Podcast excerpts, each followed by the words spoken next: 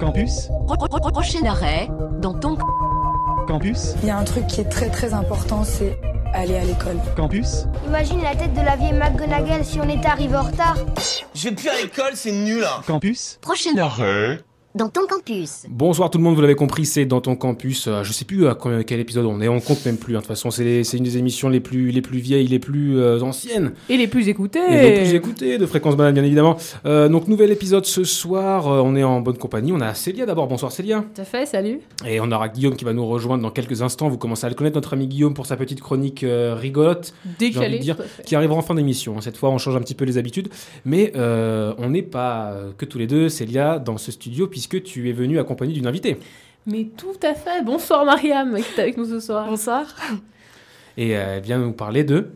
De l'exposition qui a été mise en place par l'Université de Genève. On en parlera tout à l'heure. Je ne vais pas spoiler, mais l'exposition s'appelle Invisible, survisible à nos histoires. Eh ben dis donc, c'est voilà qui est très, qui sonne très savoureux. On va en parler du coup juste après, euh, juste après.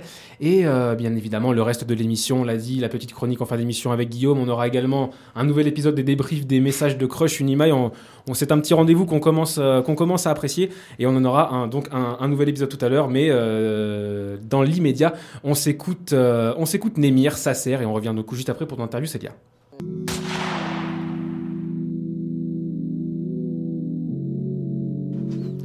C'était euh, Némir, Sasser en direct sur Fréquence Banane et maintenant en direct aussi sur Fréquence Banane dans, ton campus. On retrouve Célia et son invitée Maria Musa.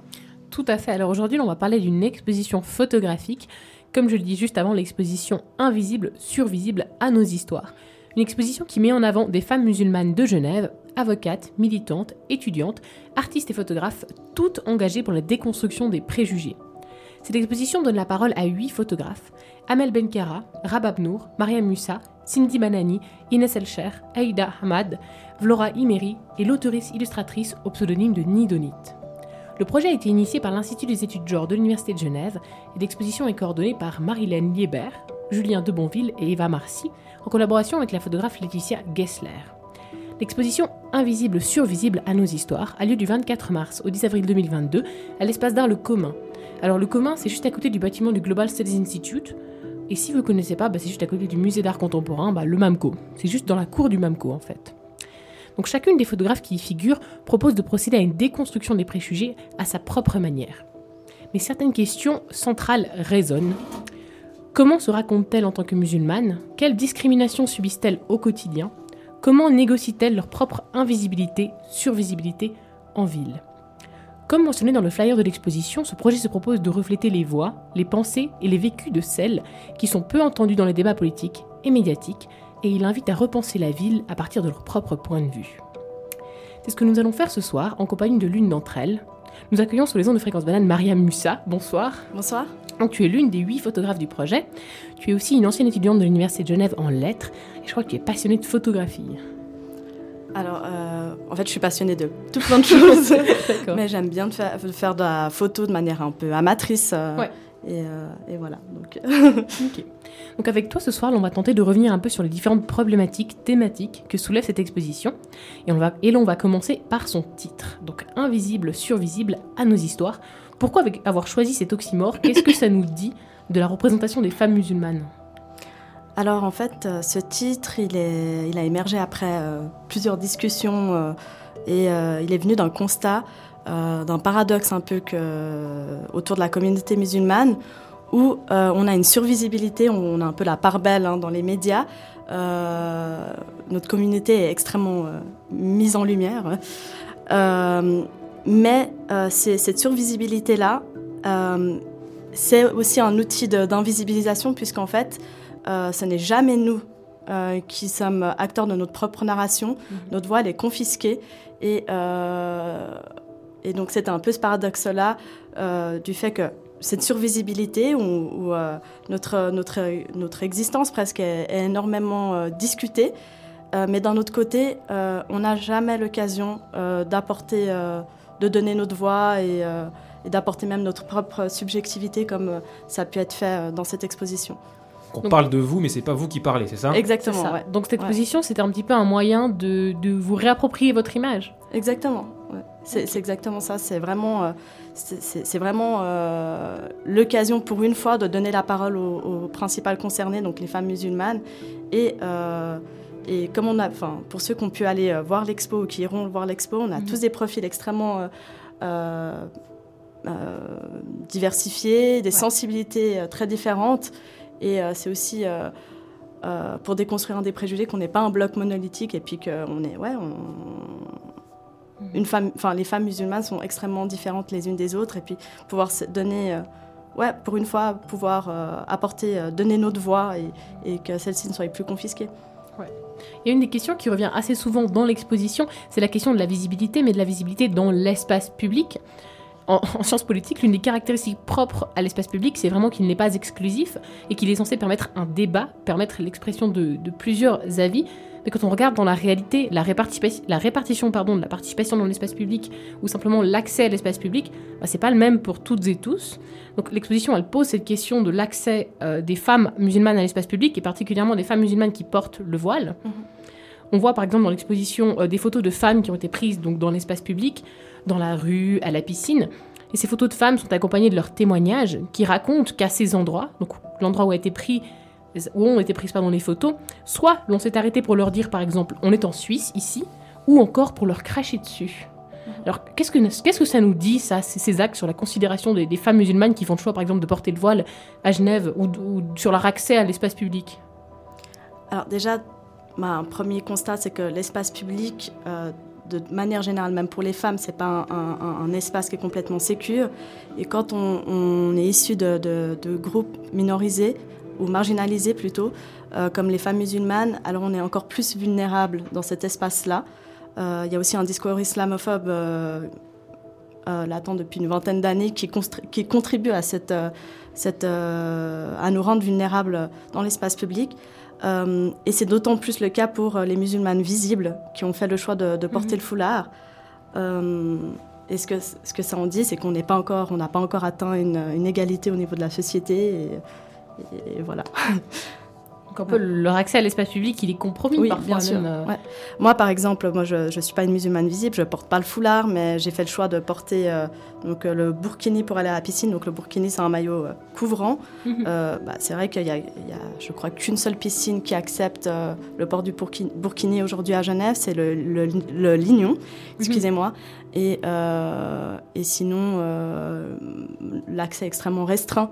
Et je, je, je trouve ça dommage, quoi. Enfin, et euh, enfin, c'est plus que dommage. Je trouve que c'est quand même une, discrimination. Mhm. Ouais. Donc ça, ça fait partie des préjugés justement auxquels elles doivent faire face. Est-ce que tu as d'autres, euh, par exemple, d'autres exemples de ça? Euh, de... De préjugés auxquels les femmes musulmanes, notamment qui portent le, le voile, doivent faire face dans, dans l'espace public après, c'est un peu discuté, euh, euh, difficile pour moi parce qu'effectivement, je ne porte pas le, le foulard, donc je ne voudrais pas parler à la place d'autres sûr, femmes. Mais bon, moi, j'ai beaucoup d'amis qui ont fait le choix de le porter. Ça m'est arrivé, par exemple, d'être avec elle dans la rue, puis qu'elle qu'il y ait des insultes. Ça, c'est, je crois que ça peut aller ouais, jusqu'à l'agression physique. Euh, mais au- au-delà de ça, euh, ça peut être aussi des regards. Moi, il y a aussi euh, un témoignage qui a, été donné en fait dans l'exposition. Donc c'est une, je me rappelle plus de son nom, c'est une jeune femme qui a été photographiée et qui travaille donc je crois, en- enfin qui devait prendre en fait une, une, une ligne de train pour aller à Milan. Je me souviens plus te- te- tellement bien, mais elle a dû carrément euh, changer, adapter ses horaires pour pas prendre un, un- un- ouais, un certain, un certain horaire. Enfin, je me rappelle plus très bien, mais pour, pour dire qu'on doit même adapter notre temps, tout est, tout est pensé. Donc, euh, voilà. Je crois que le, si je me rappelle bien, parce que je suis allée voir l'exposition hier, je crois que le, le truc avec cette dame justement, c'est qu'elle se faisait contrôler systématiquement à chaque fois et que du coup elle pouvait pas prendre sa correspondance ou quelque chose comme ça. Oui, exactement. Donc, dans tous ces travaux qui ont été faits par ces photographes, il y en a l'une d'elles en particulier dont on parlait parce qu'elle fait partie de la radio Fréquence Banane aussi, c'est Rabab Nour. Elle, elle a travaillé sur l'invisibilité des femmes musulmanes et des femmes musulmanes qui portent le voile. Donc, elle, elle porte le voile et elle s'est prise en photo exerçant différents métiers infirmière, vendeuse dans une boutique, serveuse dans un restaurant, professeur ou encore travaillant chez un barbier. Ces photos, elles posent la question de la visibilité des femmes musulmanes, particulièrement qui portent le voile, dans le monde du travail et même de leur accès au monde du travail. Est-ce que justement dans ce monde-là, l'accès est aussi difficile que dans l'espace public? Bah, je crois que même avant l'accès au monde du travail, c'est même à la formation. Ouais. Parce que bon, moi, par exemple, j'ai pas fait le... une des raisons pour laquelle je ne porte pas le, le, le, le foulard. c'est parce qu'il y a de l'islamophobie, puis que je sais que c'est un, un, coût social, un coût économique, c'est de, de, le faire. c'est hyper malheureux. Euh, et euh, dans le cas de, de, de moi, j'ai énormément d'amis qui portent le foulard et euh, quand elles ont terminé, par exemple, le collège et puis qu'elles se décident à, à, suivre une formation, bah, elles réfléchissent à quelle formation, euh, enfin quelle formation choisir qui pourra aboutir sur un emploi dans lequel elles pourront porter, enfin en fait vivre en enfin aligné avec leur, avec leurs propres valeurs en fait. Donc ouais. je trouve ça voilà. Justement, dans l'exposition, on voit certains domaines comme la santé, le sport ou même l'esthétique, où justement le port du voile est vraiment vu comme problématique. Comment ça s'explique selon toi que, bah, par exemple, les enseignantes ou même dans le domaine du sport, bah, ça soit mal vu? Même moi, je me rappelle jamais eu avoir une professeure qui portait le voile ou quelque chose comme toi. Toi, Baptiste, je sais pas. Enfin, professeur, euh, non, je non non, je n'ai pas souvenir effectivement. C'est vrai que dans le sport, il y a beaucoup de, de débats euh, autour de ça, c'est vrai. Ouais.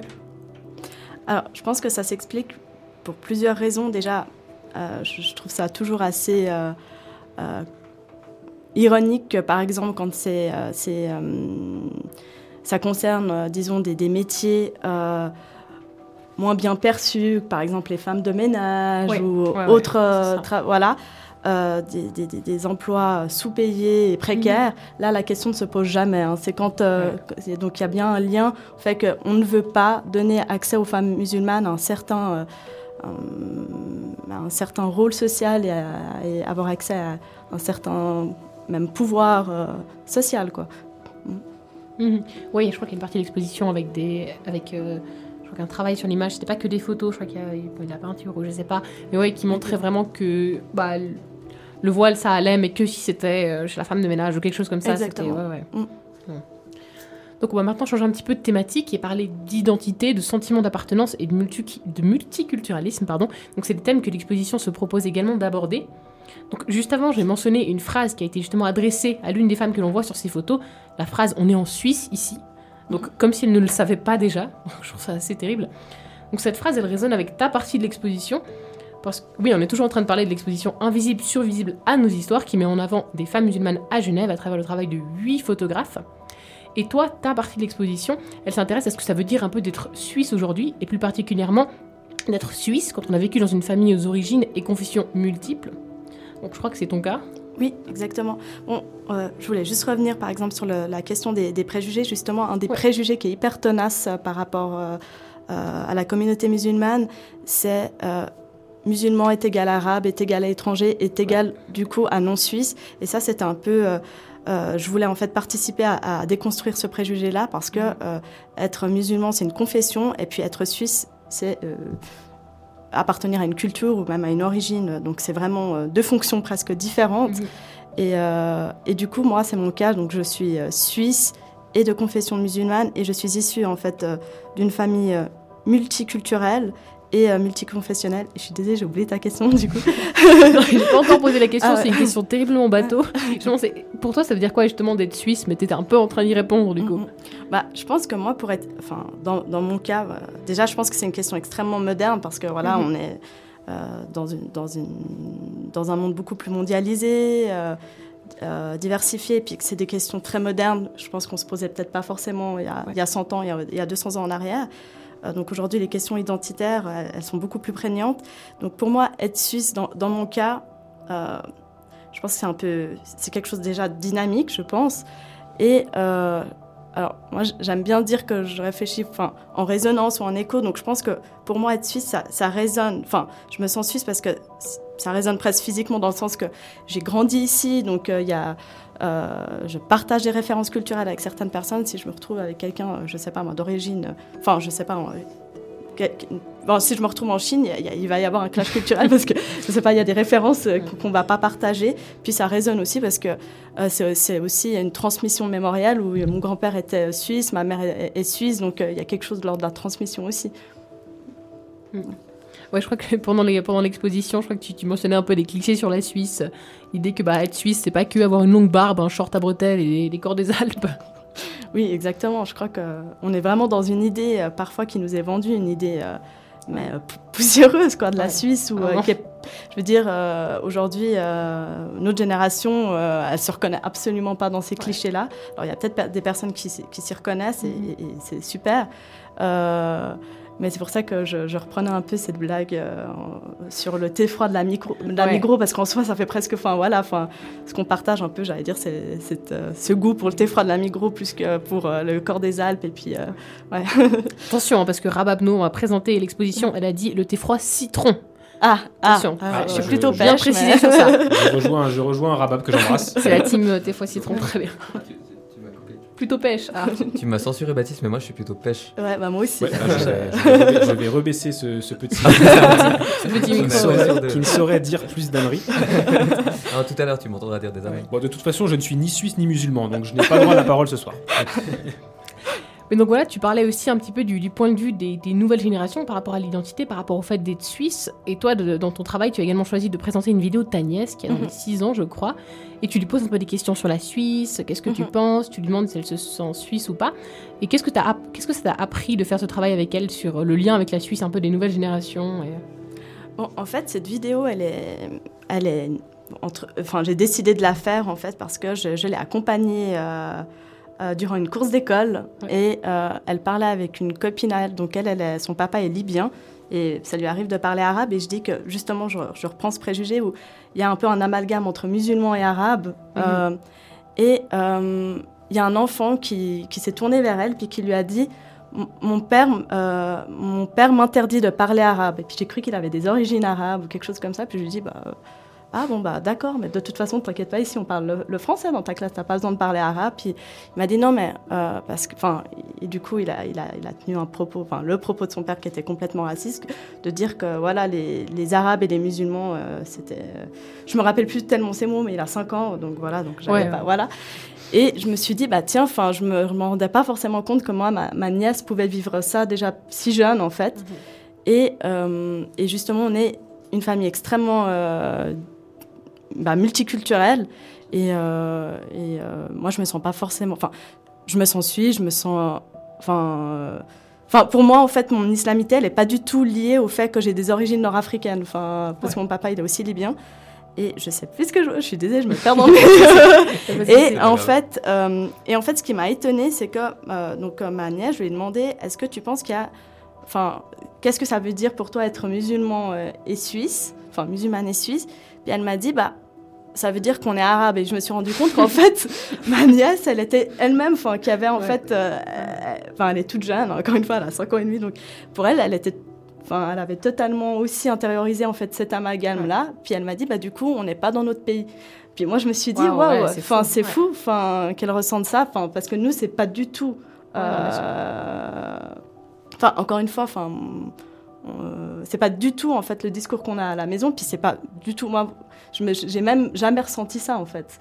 Donc ça m'a ça m'a étonné en fait qu'elle dise ça. Puis enfin ouais, ça m'a vraiment troublé. Puis c'est un peu une réponse à cette vidéo pour, pour, que ça soit pour les nouvelles générations qui sont de confession musulmane, qui en fait qu'ils aient une relation sereine à la Suisse. Où on est tout aussi suisse que le, reste et puis on n'a pas à nous euh, ouais à, nous délier, enfin je veux dire à, nous sentir euh, euh, non légitimes à parler de la Suisse ou à participer parce qu'on est tout aussi suisse que les autres.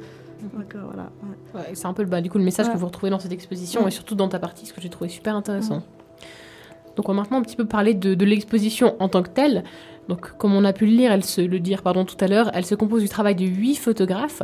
Donc on peut voir un petit peu différentes approches et ben, différentes thématiques abordées et euh, aussi différents supports d'expression, mais la photographie, ça reste quand même le, support majoritaire. Donc pourquoi avoir choisi un petit peu euh, l'outil photographique pour déconstruire les préjugés? Je pense que ça, pourrait, ça aurait pu être euh, un autre outil créatif parce que quand il y a, y a, création, il y a, dans le mhm. sens où on se rend acteur de, ce qu'on fait. Après, dans la photo, ce qui est intéressant, surtout encore une fois pour la. Pour, enfin, ça, c'est mon point de vue pour la communauté musulmane, où justement, encore une fois, on a ces. Euh, où médiatiquement on est extrêmement mhm. présent, on parle énormément de nous, puis cet outil visuel a, a, été longtemps en fait utilisé pour nourrir une islamophobie, donc se réapproprier aussi cet outil-là pour donner, euh, euh, pour pouvoir avoir accès à notre regard à nous. euh, et à notre, su- à notre euh, subjectivité à nous. Je, pensais, que- je pense que c'est important. Mais je fais- ça me fait juste penser qu'une des participantes, Cindy Bananier, elle, elle a, elle a décidé d'utiliser de la vie, enfin, elle, a, elle a fait des, des micros, euh, enfin, des, des petites vidéos. Ouais. Et euh, je lui ai demandé pourquoi, puis elle m'a dit, bah moi j'ai longtemps en fait fait de la photo, mais avec la vidéo, on, on entend ma voix directement et c'est moins sujet à, à interprétation. Donc euh, voilà, donc j'avais aussi envie d'apporter ce- ce- cette réponse-là que j'ai trouvée hyper intéressante. euh, voilà. Ouais, donc chacun un petit peu son Ouais. approche par rapport, euh, par rapport à la photo ou les vidéos, mais c'est vrai que bah, les différents supports sont, sont très intéressants à regarder et surtout quand vous allez à l'exposition, en général, il y a quelqu'un qui vous explique un petit peu. Moi, c'était Rabab et du coup, c'était vraiment intéressant d'avoir bah, le point de vue d'une des photographes qui a participé à l'exposition. Donc toujours l'exposition invisible, survisible à nos histoires, qui montre donc le travail photographique de huit femmes musulmanes qui s'intéressent à déconstruire vraiment les clichés.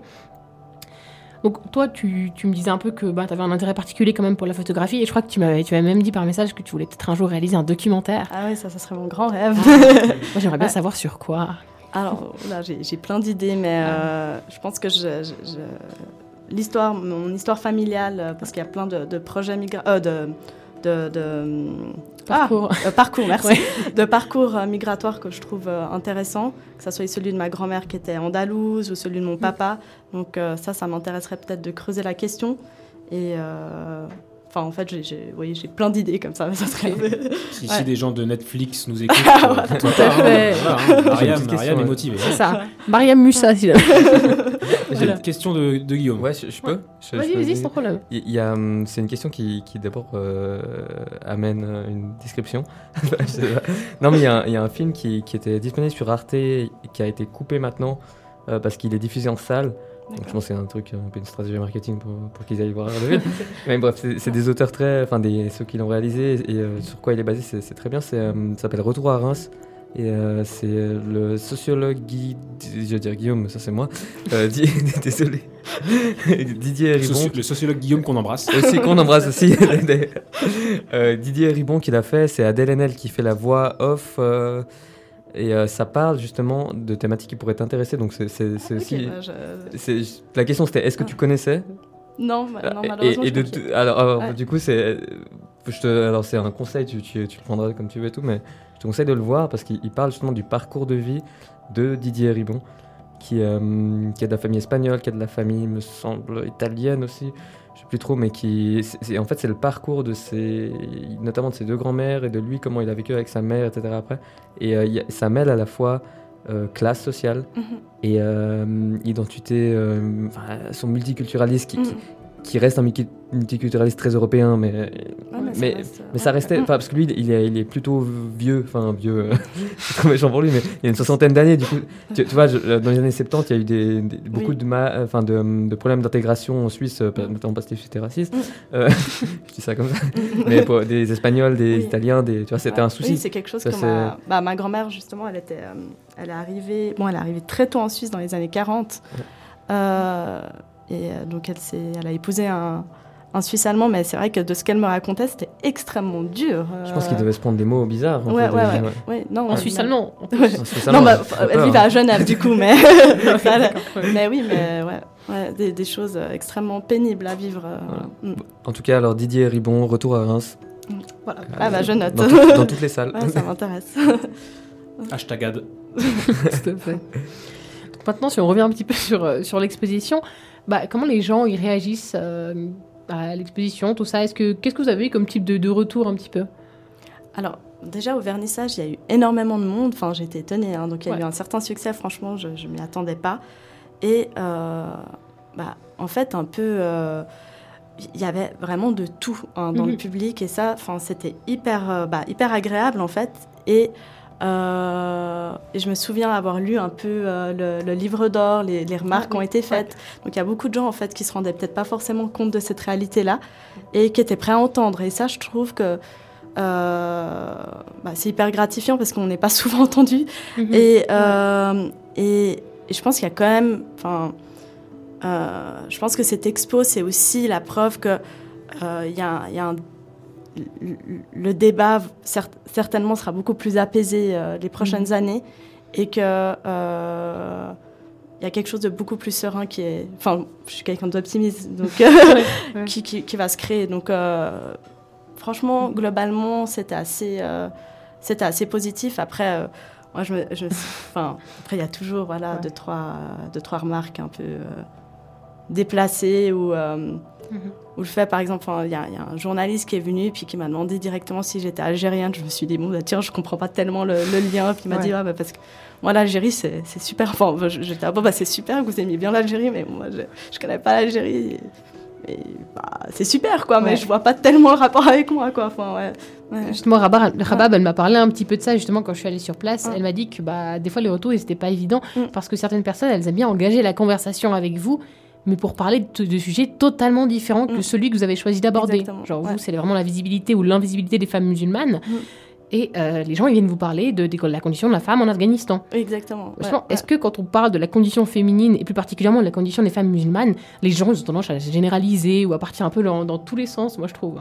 Oui, oui, non, c'est sûr. Et puis, bon, après, moi, euh, Rabab, elle était là tout le long hein, Ouais, dans- de l'expo, donc elle a dû gérer beaucoup plus de, de- de- de personnes ouais, désagréables. Ou, euh, après, euh, en fait, quand on est musulman ou musulmane, c'est des, remarques avec lesquelles on apprend à vivre, en fait, parce qu'on a toujours ce genre de... Enfin, moi- particulièrement à l'adolescence, j'avais tout le temps des, des remarques, mais complètement déplacées, même euh, c'est violente.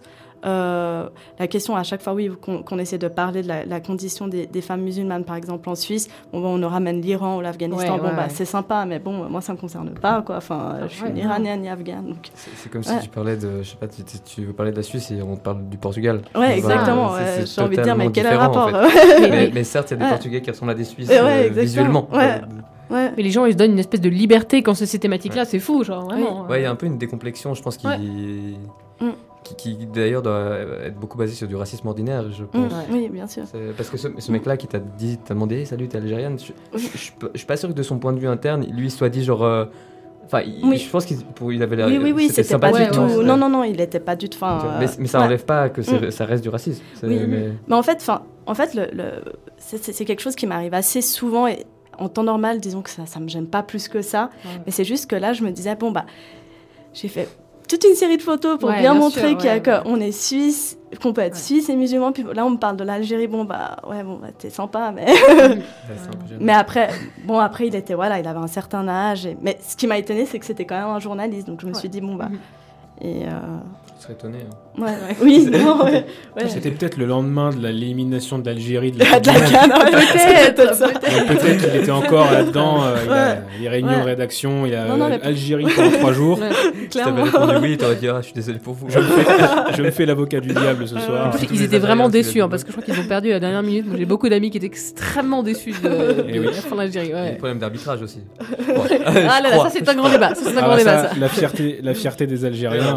Même là, on faire, si je peux faire un petit cliché, les fi- la fierté des Algériens au football, ils ont voulu rejouer le match. Ouais, mais comme les Français d'ailleurs euh, contre la Suisse.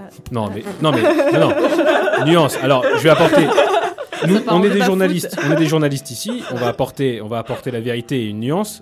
Les. Français, c'était des, euh, des supporters qui, visiblement n'y connaissaient rien. Ouais. L'Algérie, c'est la fédération qui a demandé. ouais, hein. oui, oui, oui.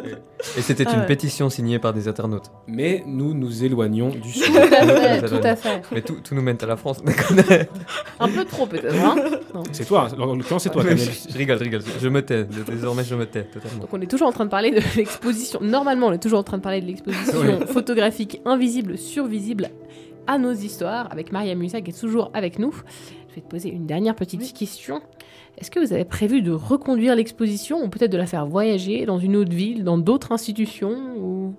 Alors, honnêtement, je, je ne sais pas du tout. Il faudrait peut-être voir ouais, avec euh, Eva, c'est elle qui est Mhm. plutôt euh, qui charge un peu de, de ces questions-là.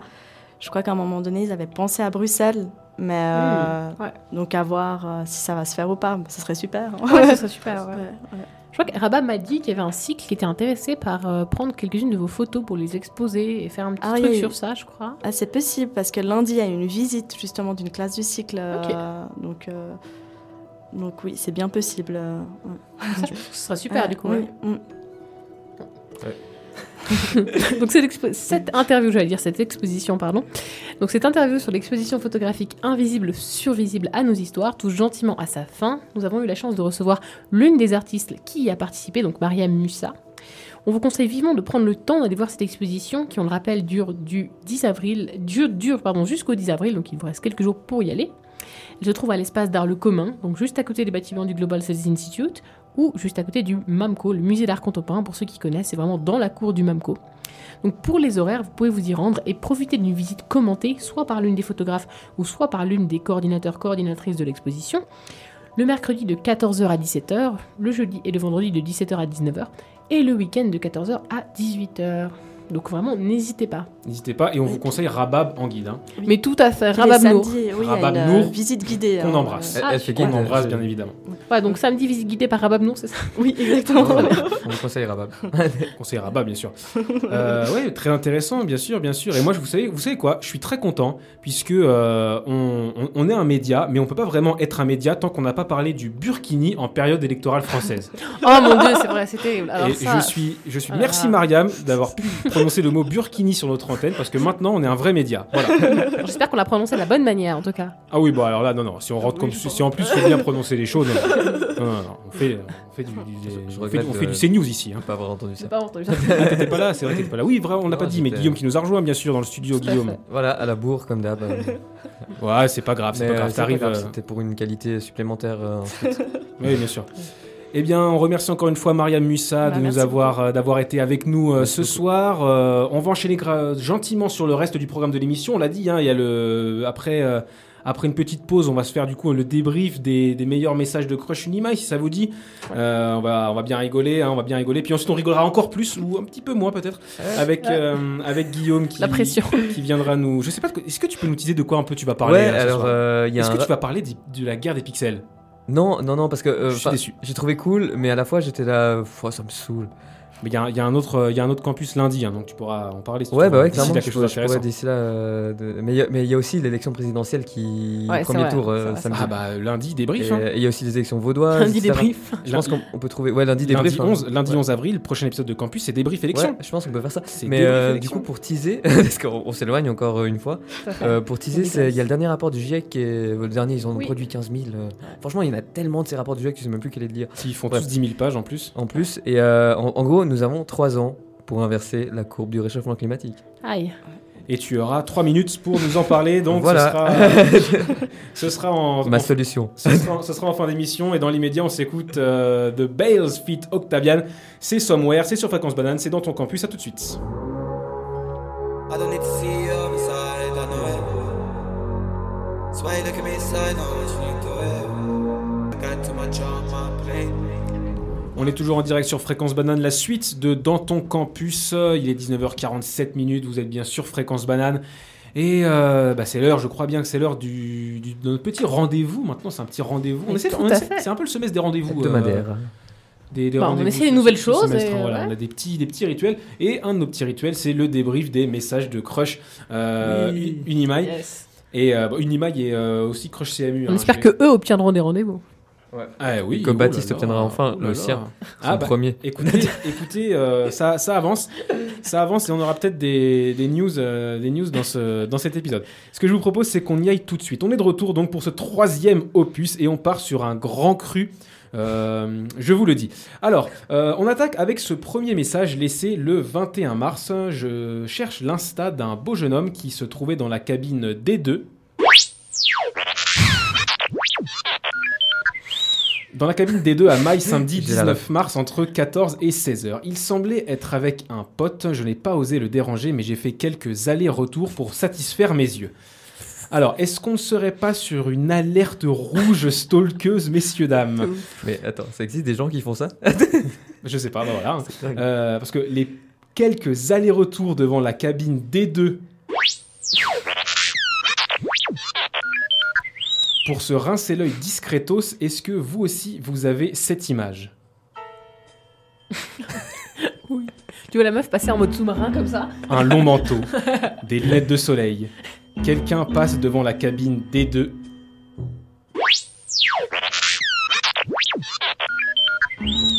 En jetant un œil, Un peu plus tard, elle repasse le visage derrière un journal qu'elle baisse pour espionner son crush.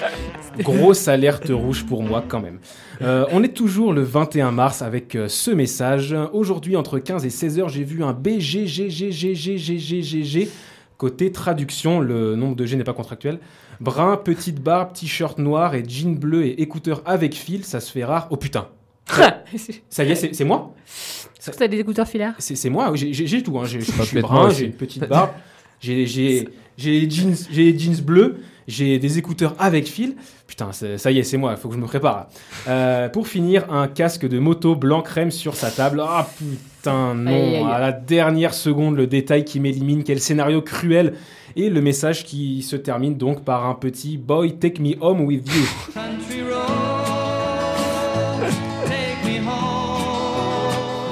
Bon, en vérité, le message est bien, hein, description efficace, un peu de poésie, vraiment, euh, je valide celui-là, même s'il même s'il parle pas de moi. On est le 22 mars euh, maintenant.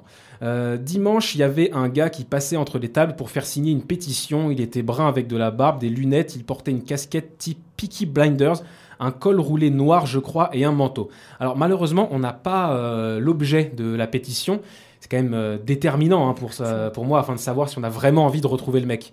Parce qu'imaginez, il fait, une- il fait signer une pétition pour un truc totalement, euh, Terrible, ouais, totalement ouais. problématique. Donc, euh, C'est voilà. qui m'est venu à l'esprit. Ah, dis-nous, On en a parlé avant. tu penses à quoi pour interdire le burkini? Non, pour rejouer le match de la Suisse contre la France. D'accord. Ah, ok. Euh, ouais, Ça bah non, bah, voilà, on sait pas. En tout cas, si c'est pour rejouer le match de la, de la France, bien sûr qu'il faut le retrouver. Euh, parce que, le, franchement, le combo. euh, pardon. Le combo lunettes, manteau, col roulé et casquette des Peaky Blinders, ça m'inspire moyen. hein. Si ça se trouve, tu signais une liste d'enrôlement dans sa milice personnelle. hein. Mm. Et euh, franchement, t'avais quand même, au lieu de mettre un message sur Crush Unimite, t'avais une occasion toute trouvée de parler avec lui. Franchement, il fait signer une pétition. Euh. Branche-le sur sa pétition. On n'est on est, on est pas aidé sur ce compte, hein, on n'est vraiment pas aidé. Euh, nouveau message vers 16h30 à un feu rouge près de la jonction. Alors d'accord, on a complètement laissé tomber le, Le concept de du, l'Uni, ouais. du- de compte Crush Unimail.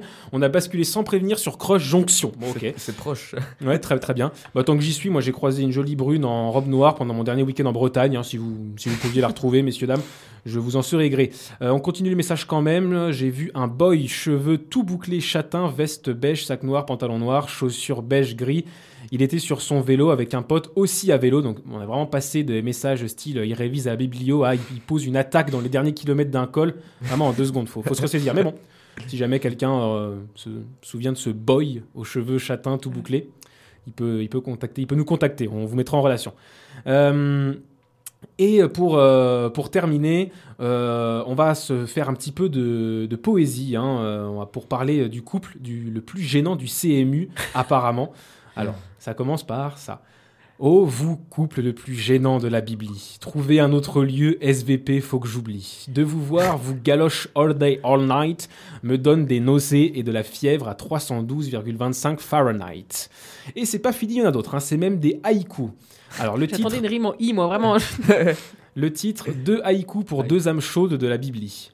Moi sur tes genoux, ton épaule est un refuge. Ô mon boucle d'or. Tes cheveux de jet, dans les coins de la Bibli, ton bassin se rythme. Je sais pas vous, mais moi j'ai très très chaud là, vraiment.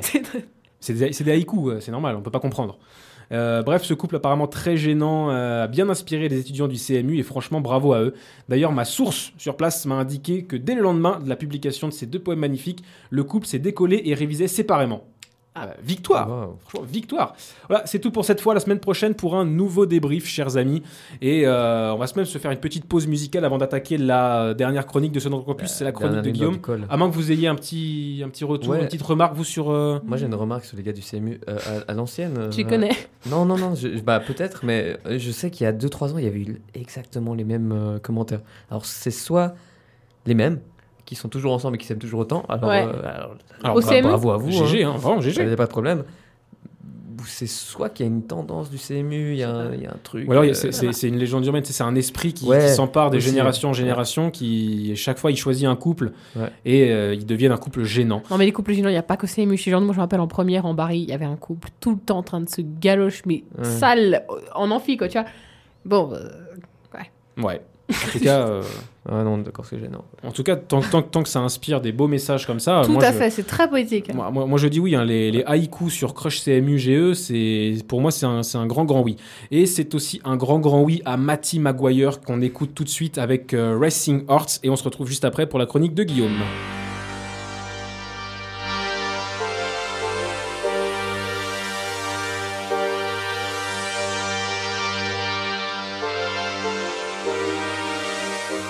Je sais pas vous, mais moi ça me donne la pêche, euh, Matty Maguire comme ça. Ouais. Euh, même si on est le soir, même si on approche euh, des, des coups de 20 heures, et ben c'est toujours l'équipe de Dans ton campus qui, qui est là, qui vous fait découvrir plein de trucs, qui vous fait rire, et on est en direct encore pendant quelques minutes. Le temps pour nous d'avoir droit à la nouvelle chronique de Guillaume qui nous parle d'actu, bien sûr. Qui nous parle du dernier rapport du GIEC, euh, enfin, ce que je vais y faire, moi. Donc voilà, ça y est, nous voilà en face de notre destin. Le de- dernier rapport du GIEC, c'est marrant d'ailleurs, on dirait qu'ils en sortent un tous les week-ends. Ce rapport, disais-je, nous apprend qu'il nous reste que 3 ans pour inverser radicalement la courbe du changement climatique. Yes. Entre nous, 3 ans, c'est quoi? Petit listing pour bien vous rendre compte. 3 ans, c'est l'âge de l'enfant le plus jeune que Gabriel Masneff a tenté de séduire. 3 ans, c'est un peu sale ceci. 3 ans, c'est aussi le nombre d'années que dure l'amour, selon Frédéric Becbédé. 3 ans, c'est encore l'âge mental de Baptiste quand il regarde un match du 15 de France ou de l'équipe de France. 3 ans, c'est enfin le nombre d'années qui me sépare de la richesse, selon la médium que j'ai consulté hier soir pour la modique somme de 500 francs et qui m'a également prédit beaucoup d'amour. On sait jamais, peut-être une chronique sur Crush bientôt. On sait pas. Bref, au final, 3 ans, c'est rien. Alors bon, foutu pour foutu, moi je propose qu'on s'en batte littéralement les coronesses de cette affreuse fin de l'humanité. Je propose qu'on se mette tous à poil, qu'on s'embrasse, qu'on fasse l'amour de façon consentie et qu'on utilise tous les instruments utiles aussi pour pas choper une blénorragie par exemple. Mais qu'on s'éclate en fait. Vous avez bien compris, je propose pas qu'on essaie de l'arrêter la fin du monde. En revanche, je propose que ça soit fun. Pas un truc à la Greta Thunberg qui va joindre à la tribune de l'ONU en nous faisant culpabiliser de pas recycler le bout de carton de notre emballage de pizza. Alors qu'en fait, c'est les industriels qui le mettent là et que, c'est la COP qui fait des promos aux 3 pizzas pour le prix de 2 et qui me pousse donc à les acheter. Ouais, je propose qu'on vive, qu'on vive tous les jours jusqu'à cette date butoir comme si c'était le dernier. Alors oui, ça fait un peu YOLO, You Only Live Once, à savoir le slogan des jeunesses innovantes et disruptives qui font des années, qui font des voyages en Australie et qui ont ensuite euh, toutes les peines du monde à rentrer dans le moule de cet affreux monde capitaliste. Ça fait des clubs, enfin, ça, fait club alpiniste sans corde d'assurage, ça fait aussi parachutiste, parachutistes sans leur principal outil de travail. Mais bon, vous vous rendez compte de tous les sacrifices auxquels on consent déjà tous les jours. On va pas en plus arrêter de se chauffer, recycler, arrêter de manger de gros beefsteaks les soirs de Ligue des Champions. On va pas faire en sorte de plus jeter nos mégots de club par terre, ce serait bien trop demandé. Pardonnez-moi, mais je craque, j'en ai marre. C'est pas moi qui ai les clés de la maison, le pouvoir d'agir ou de faire quelque chose que les choses changent. Mon échelle, on s'en fout. En plus, les barreaux sont cassés, comme ceux de l'échelle sociale. Et puis, déjà, j'aimerais bien, moi, pouvoir m'acheter une Tesla pour pas être obligé de souffrir l'apparence hideuse de tous les gens que je croise le matin dans le train. Mais bon, ce qui m'emploie me paie pas assez pour que je fasse cet effort. Et non, ils utilisent la thune qu'ils font avec ce que je produis pour s'acheter des yachts qui polluent. Voilà, le monde tourne à l'envers. Alors si j'avais un seul conseil, ce serait celui-ci. Sortez, foutez-le le sbul, pas possible. Mettez des gifles à la Will Smith à votre patron. Profanez des tombes, faites quelque chose, mais soyez créatifs dans votre manière de vous foutre de tout. Allez, sur ce, moi je vous laisse, j'ai quelques bagnoles à cramer.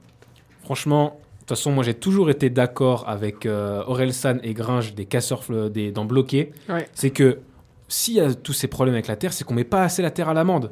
Ouais. Franchement, on devrait, on devrait être plus dur avec la Terre. Si elle nous met un tsunami dans la gueule, eh ben on, on va jeter toutes nos piles dans la mer.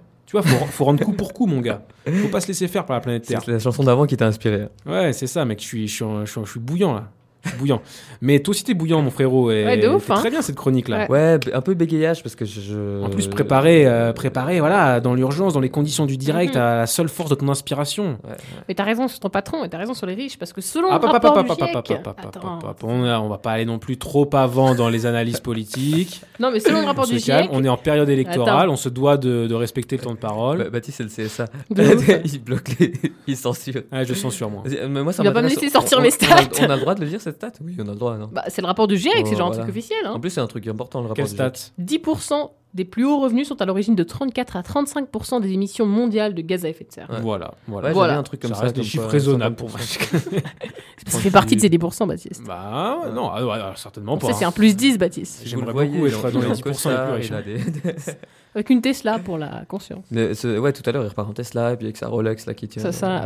Ah non, mais c'est sûr que c'est comme euh, la métaphore du, euh, du, de l'incendie de, de, de la forêt. On est, nous, on est simplement un petit colibri. On ne peut finalement Mhm. que apporter goutte d'eau par goutte Ouais. d'eau, alors que des éléphants pourraient, euh, pourraient faire beaucoup plus que nous, mais ne le font pas. Voilà.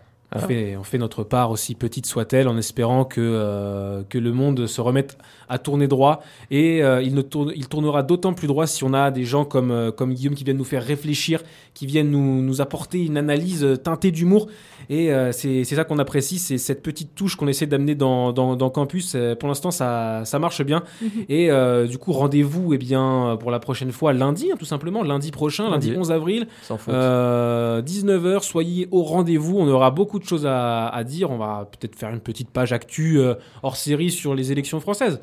Ouais, on peut faire un truc comme ça. Ouais, on va, on va dire, dire ce qu'on pense parce que là, on est un petit peu tous suspendus à, à ce qui va se passer. Qui sera dans la saison 2 de cette élection?